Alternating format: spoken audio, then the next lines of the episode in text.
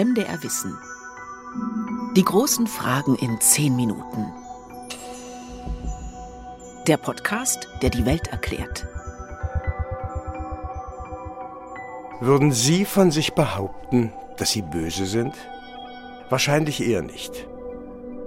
Grundsätzlich liegt es in uns, gut sein zu wollen.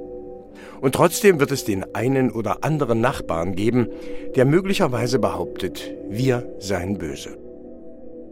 Gut und böse sind also moralische Kategorien zum einen und sie sind abhängig vom Standpunkt, von der Sichtweise. Das ist aber nur eine Seite der Medaille. Hier soll es auch um das wirklich Böse, das unstrittig Böse gehen und die Frage, warum gibt es Menschen, die richtig böse sind. Adolf Hitler zum Beispiel oder KZ-Aufseher, Serienmörder, Vergewaltiger. Einer, der tief ins Schwarz der Seele geblickt hat, ist der österreichische Psychiater Reinhard Haller. Als forensisch-psychiatrischer Gutachter hat er die Bösen der Bösen getroffen. Den Sexualmörder Jack Unterweger, den NS-Euthanasiearzt Heinrich Grass und den Briefbombenattentäter Franz Fuchs, um nur einige zu nennen. Böse aber ist in der Psychologie keine Diagnose. Böse Menschen gibt es dort nicht. Das, was für uns am meisten das Böse verkörpert, wird in der Psychologie mit der Persönlichkeitsstörung bösartiger oder maligner Narzissmus beschrieben, erklärt Reinhard Haller. Dieses Syndrom des bösartigen Narzissmus hat man bei 98 Prozent der amerikanischen Serienkiller nachweisen können. Und wir können diese Persönlichkeitsstruktur letztlich auch beschreiben bei den großen Despoten der Menschheit, von Ivan dem Schrecklichen, äh, von Kaiser Nero äh, bis zu Adolf Hitler, zu Josef Stalin oder zu Pol Pot darauf, ähm, hat man das immer feststellen können, die sind nicht geisteskrank, sondern sie sind bösartige Narzissten. Und das ist das, was psychologisch das Böse am meisten verkörpert. Die Ursache des Bösen hat also eine Diagnose. Hätte also eine Abrechnungsnummer auf dem Krankenschein? Bösartige Narzissten lassen sich so beschreiben. Sie leben ihren Selbstwert auf Kosten anderer aus. Das bedeutet, sie fühlen sich eigentlich minderwertig. Um das zu ändern, unterdrücken und quälen sie andere Menschen erklärt Haller. Diese Menschen haben ein hohes Maß an Sadismus, also an durchaus auch sexuellem Sadismus, der sich aber auch in der Form des Quälens anderer ähm, besonders äußern kann. Sie sind dissozial, das heißt, äh, sie halten sich an keine Regeln. Die Gesetze der Moral, der Ethik, des Strafrechtes gelten für sie nicht. Sie schaffen sich ihre eigenen Gesetze, in denen sie im Mittelpunkt stehen und in denen sie über Leben und Tod und Schicksal anderer Menschen bestimmen. Und sie sind schließlich auch noch in einem hohen Maße misstrauisch, das heißt, sie sehen in jedem Mitmenschen einen Feind, den es zu bekämpfen gibt. Solche wirklich bösen Menschen gibt es sehr, sehr wenige. Psychologe Haller beziffert sie auf 0,01 Prozent. Das Problem beginnt dann, wenn solche Narzissten viel Macht bekommen und dann gar einen Krieg anzetteln können. Krieg ist nämlich der Vater des Bösen, sagt Haller. Auf einer kalten, kognitiven Ebene werden die Gegner entmenschlicht. Mitgefühl wird abgestellt, im Krieg wird gefoltert und getötet. Hier zeigt sich das Böse von seiner schlimmsten Seite. Aber selbst dann springt einem das Böse nicht frontal ins Gesicht. Man sieht immer nur die brutalen Verbrechen, die aber immer oder meist mit hehren Motiven, guten Absichten und Visionen begründet werden. Denn selbst die Bösen wollen sich selten eingestehen, dass sie wirklich böse sind. Keine Armee zieht in einen Krieg in dem Selbstverständnis, der Böse zu sein. Das sind immer die anderen. Kreuzzüge, der Zweite Weltkrieg und auch jetzt der russische Invasionskrieg. Alle Aggressoren sehen sich auf der guten Seite der Weltgeschichte, als Befreier, als Opfer, als Rächer. Der Philosoph Jörg Noller. Hier spielt wiederum die Täuschung eine große Rolle, die Selbsttäuschung. Man glaubt, wenn man böse handelt, häufig man tue das Gute, aber täuscht sich darüber und tut eigentlich das Böse. Und das macht das Böse so gefährlich, weil diejenigen, die böse handeln, eigentlich häufig glauben, sie täten das Gute. Uns selbst zu täuschen, darin sind wir Menschen wirklich gut. Glauben wir heute nicht alle, wir hätten im Zweiten Weltkrieg Juden versteckt oder wären in den Widerstand gegangen? Das Böse kann sich sehr schnell im Alltag verstecken, zum Normalen werden, zur Pflichterfüllung. Hannah Arendt hat in diesem Zusammenhang den Begriff die Banalität des Bösen geprägt. Der Begriff tauchte ursprünglich in ihrem Prozessbericht auf über den deutschen SS-Obersturmbannführer Adolf Eichmann. Der war mitverantwortlich für die Ermordung von rund sechs Millionen Juden. Eindeutig ein durch und durch böser Mensch, oder? Hannah Arendt beschrieb ihn als banal, als eine Person, der man beim besten Willen keine dämonische Tiefe abgewinnen könne. Das erklärt Philosoph Noller etwas näher. Die Banalität des Bösen meint jetzt nicht, dass Adolf Eichmann banal war, dass seine Taten banal waren, sondern vielmehr, dass Adolf Eichmann und auch andere Funktionäre in dieser Zeit sich nur den Anschein der Banalität gegeben haben. Sie haben sich nur als kleines Rädchen im Getriebe stilisiert, das doch eigentlich gar keine Verantwortung zu übernehmen hat. Und diesen Begriff finde ich deswegen so spannend, weil er doch recht schillernd ist. Er sollte nicht so verstanden werden, dass das Böse banal ist. Ganz im Gegenteil, das Böse verleiht sich den Anschein der Banalität und deswegen täuscht uns auch das moderne Böse so häufig, weil wir glauben, dass wir gar nicht verantwortlich seien, weil wir doch nur kleine Rädchen im Getriebe sind. Wechseln wir also die Perspektive. Um gut zu sein, müssen wir demnach Verantwortung tragen. Es reicht eben nicht zu sagen, es wurde von mir verlangt. Philosophisch betrachtet hängt diese Verantwortung damit zusammen, dass wir uns ja auch anders entscheiden können. Denn wir haben ja nicht nur die Möglichkeit, Böses zu tun, sondern eben auch Gutes.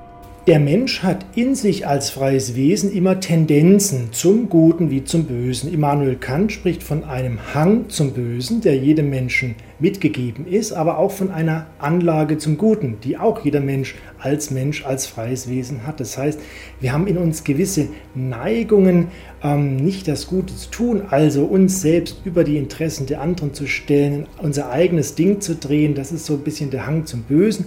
Wir haben aber auch eine Anlage zum Guten, nämlich mit anderen zu kooperieren, anderen etwas zu gönnen mit anderen zu kommunizieren auf eine konstruktive Weise. Beides sind Grundtendenzen unserer Existenz. Sie machen uns als Menschen aus, als freie Wesen.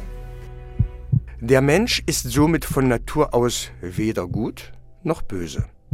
Er ist immer beides und kann immer beides sein. Menschen per se als gut oder böse zu beschreiben, wäre immer eine Verkürzung, sagt die evangelische Theologin und Philosophin Petra Bahr.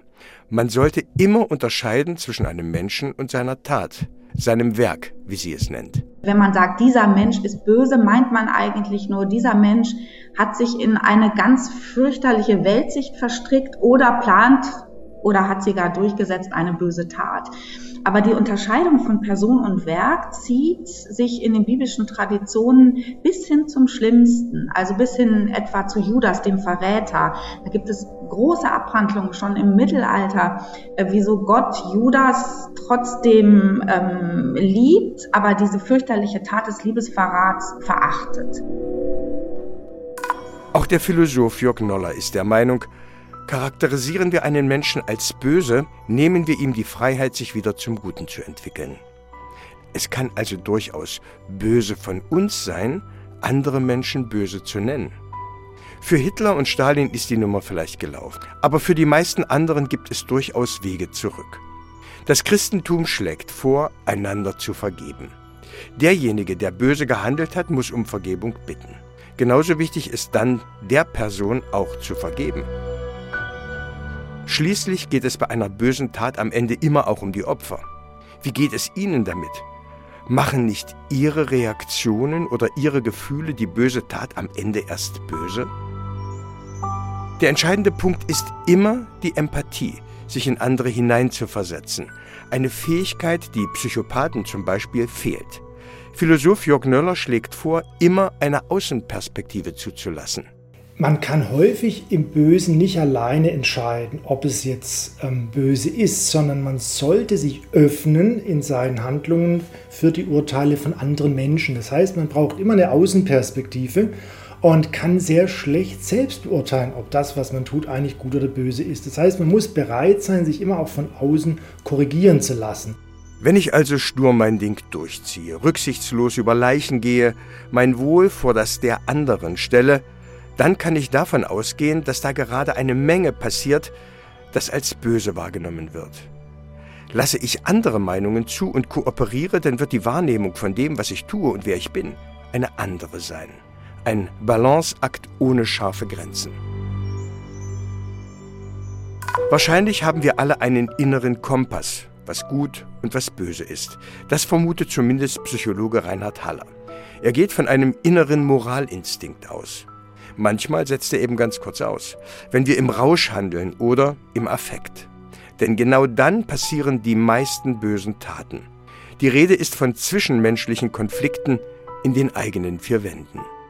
Das schaukelt sich gegenseitig empor. Oft ist dann tatsächlich auch die enthemmende Wirkung des Alkohols mit im Spiel. Und am Höhepunkt dieser emotionalen Kaskade greift der Täter zu der Waffe, die immer hier ist. Und dann verübt er diese affektive Tat. Er ist gleichsam blind vor Wut. Er kann sich selbst nicht mehr kontrollieren. Und dann kommt das Böse zum Durchbruch. Es gibt Menschen, die dafür prädestinierter sind als andere. Psychologen können bestimmte Risikofaktoren ausmachen. Allen voran die Erziehung. Natürlich, der abwesende Vater, die vernachlässigende, lieblose Mutter sind solche Stereotype, die psychologisch aber durchaus von Bedeutung sind. Wer als Kind missbraucht wurde, neigt statistisch eher dazu, später andere zu missbrauchen. Vortrefflich kann man darüber diskutieren, ob der Körper nicht Böses vorgibt.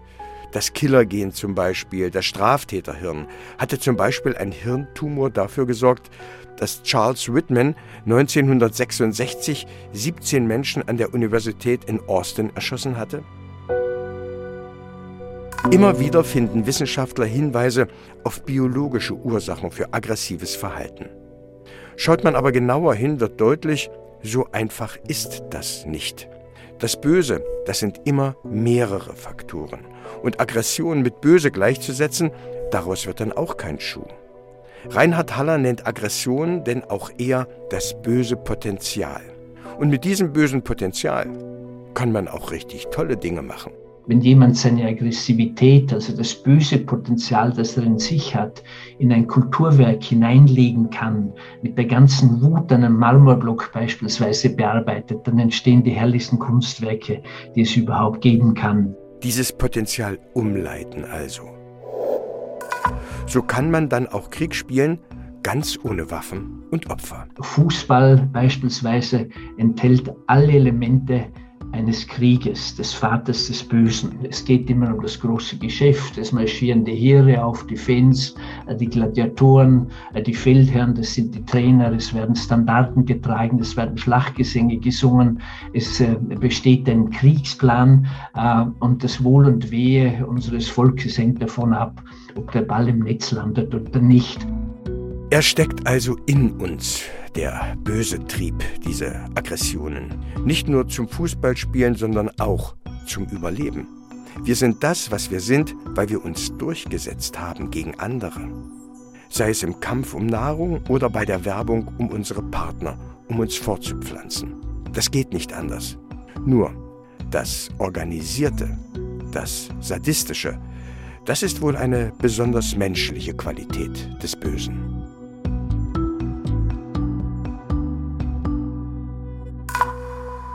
Die großen Fragen in zehn Minuten. Ein MDR Wissen Podcast von und mit Carsten Möbius. Redaktion Caroline Dörner. Produktion Evelina Badowska.